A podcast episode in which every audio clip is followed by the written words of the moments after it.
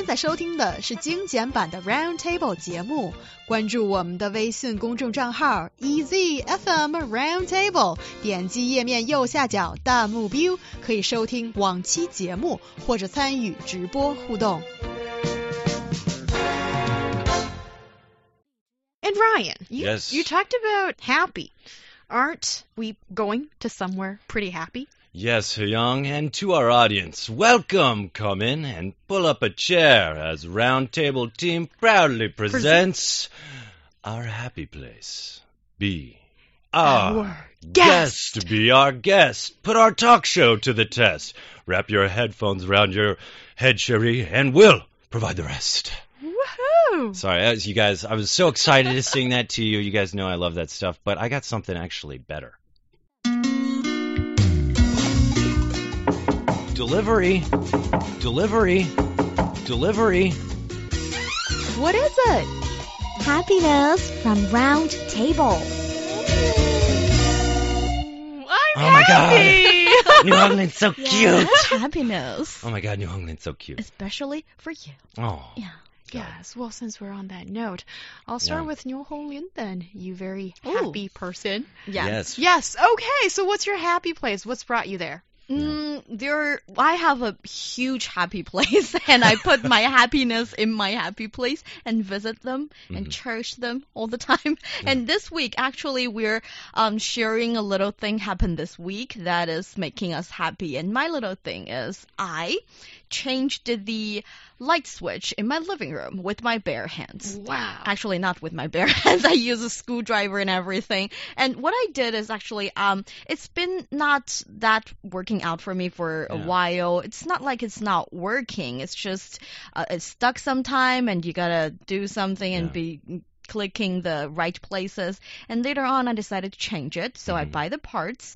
Uh, see a video online, Yeah, the tutoring video, and I just I just changed it without calling any guy or a special guy. I just didn't do any of that. And I feel like the happiness about that is when you when you suddenly feel like you can take control of your life Mhm. through teeny tiny things. That is a pretty good feeling, a sense of accomplishment. And um I as a girl with a engineering background, I actually did also changed the screen and battery of my iPhone. I don't recommend our listeners to do that because you could easily also lose that phone and need to buy a new one. But I just think because uh, the society also always tell girls that you um you need to be nice and be sweet, but it doesn't tell you that you need also be capable of a lot of things happening in your life. We are kind of used to ask for help, but sometimes you figure out that if you try you, if you make a little bit of effort, you can actually do it yourself. Yeah, I think there's there's serious power in being able to when problems happen in your life to be able to face them head on and deal with them yourself. Yeah. And uh, you know, we talk about uh, you know going through our lives every day and like how these kind of practical education is uh, not always taught to you in places like college and stuff, right? You don't learn how to change your your light switch in college, but Mm. probably everybody's going to have to do that at some point, right? Yes. So I think that's really great, especially that this kind of knowledge maybe is available online in a video, and all people actually have to do is go online to find somebody willing to, in a way, help them, you Mm, know, yes, by yes. showing you how to do it, Yes, showing you how simple it is, so that you don't have to spend the money on something that is so simple. Yes, that is well said. And Yoholin, bravo to you. Yes. And there is a good reason why we are friends because I do not want to check out that video. I can and- totally do hmm. it for you. Okay, that's very nice of you. Thank you. and also, Ryan Price, so what's made you happy this week? Yes, I have a story. Um, so it starts from a bottom spot. Um, as we all know, maybe, or you don't know. Uh, earlier this week, uh, Manchester, uh, in Manchester, at an Ariana Grande concert, which I'm not a fan, but I know a bunch of little girls are huge fans of the 23 year old singer uh, celebrity. Anyways, you know, a terrorism attack happened there. It left 22 people dead, 59 injured, and I'm sure hundreds of people and families devastated. When I had heard about this, You know, I, I was actually telling Hyang how angry I was. I felt anger. Like, who could, little girls, who would go after them to prove a message? What's your beef with them? You know, I was so upset. And I just, it, I wanted to get angry at something or someone because I felt that innocent lives were taken. Um, but going through, uh, our research to find out, you know, what, what happened this week that made us hap- happy. I found beauty in this. And I know that sounds weird, right? But often, maybe you find beauty in tragedy. And that is human beings coming together from all different backgrounds to help each other in a time of tragedy.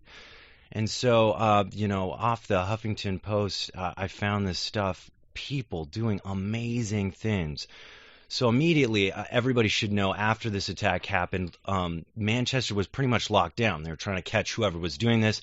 Uh, tweets went out. Lots of people panicked. Dozens saying that they can't go home. No trains out of Manchester at all. So what happens? All the taxi drivers, or a bunch of taxi drivers, sorry, start putting up free taxi rides for people in need. One of these guys, AJ Singer, a taxi driver in Manchester, was one of those people. Um, I, as I understand, he's a Sikh cab, uh, cab driver, but he's out there. He's helping enforce. Nobody's, whoever, what background you are, everybody's out there helping because, as uh, this guy had said, AJ, Manchester, we are glue and we stick together. Doesn't matter where you're from. God, I love that kind of message. Other car companies were doing this as well. People were saying and spreading out tweets under the hashtag Room for Manchester shortly after the t- attack. I live five minutes away from Manchester Arena. I have a sofa, bed, food, drinks, and phone chargers if anyone needs any help. Hashtag Room for Manchester. Other people, I guess pubs responded as well. Everybody opening a door to complete strangers to make sure people or kids had a place to stay. Sikh temples did this. Uh, it gets me all actually pretty worked up. Uh, Yes. it's a strong, you know, even like it shakes me up a little bit. It brings tears to my eyes. Um, yes. because rabbis were out bringing tea to police officers, and this kind of thing. It's like um, human beings can be so beautiful to each other, and they can be so mean to each other. And uh, to see this kind of stuff in the news, that's I think what we need to see more of to remind us that the world's not such a bad place, and that's really cool. It's not a bad place. And I think certainly when you see people, regardless of religion, background, color, come together after something so bad happens, Yeah. um, it just kind of reminded me of um, after the Wenchuan earthquake. Yes. Something so horrible that happens to human beings. Um, but then you see people are united because we see such a grave difficulty or um, a devastating situation for people. And, well, for the heartbroken, the sad, the down, the depressed, don't remember, don't forget the most beautiful rainbow and sunshine Yeah. that comes after the worst, worst storm. Yeah. And uh, Manchester, that city in the UK, it's been considered as the gut and belly of um, the UK. But I think with this incident and just listen to all the beautiful things that Ryan told us, it's proven that it's all hard. You, you've you've so you went to school in the UK. So have you been to Manchester? I haven't been to Manchester, Yeah. but I have loads of friends who went to university there or who also now live there. Yeah. And, it sounds like a community. Like It community. Yes. Cool. So never lose faith in humanity Yeah. and in understanding and the willingness to help each other. Yeah. Yes. Ah, yeah, that's really emotional. Thank you for sharing Yeah, that with, yeah. with us, Ryan. And for me, this week, I was sort of looking through things, people that I met and went through and all Yeah. those things, and actually was one very small thing that made me very happy. That actually happened on a Monday evening when I was working overtime. Yeah. Burying my head in all kinds of documents, um, had to do some of that work, and I didn't feel that great.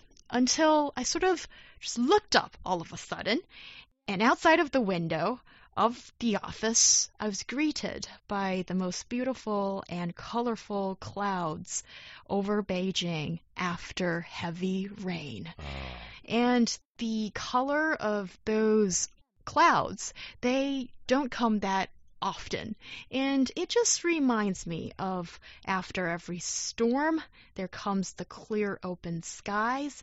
And sometimes, if you're really lucky, I guess, you get those beautiful purple, uh, kind of red, orange colored uh, clouds in the Beijing skyline, Yeah. and I absolutely loved it. And I realized sometimes life kind of slaps you in the face, and I used to think you kick it back. That's how you fight it. But maybe sometimes now, as I grow a little bit older, I think maybe I don't need to be so feisty. Maybe I don't need to compete with what's going with with with that force. Sometimes it's about accepting it and maybe also seeing that there are some small things in life that can actually light up your day and paying a little bit of attention to that actually made me feel a lot better. Yeah, you know, I think actually that's also a really great analogy for, you know, something like what I was saying. It's just sometimes, like you said, we have these storms, these attacks, these things that hurt us, that earthquake. But then you see all the beauty that comes after something that maybe isn't so nice or awful in certain circumstances. And so, a great analogy for life is you go through these tough times, but there's always going to be something there, um, especially after these tough times, to remind you that the world isn't a bad place and that it's beautiful and uh, you, you you have a lot to appreciate. Yeah, and all you have to do is being able to notice that beauty in your life. Don't Yeah. bury your hand, head only into the the bad things happening around. Just be able to appreciate the good in life. Yeah, happy Friday. Happy Friday! yes, I think maybe we Oh. have, I hope I have, Yeah. we have um, set you up for um, a very happy weekend and Yeah. a long weekend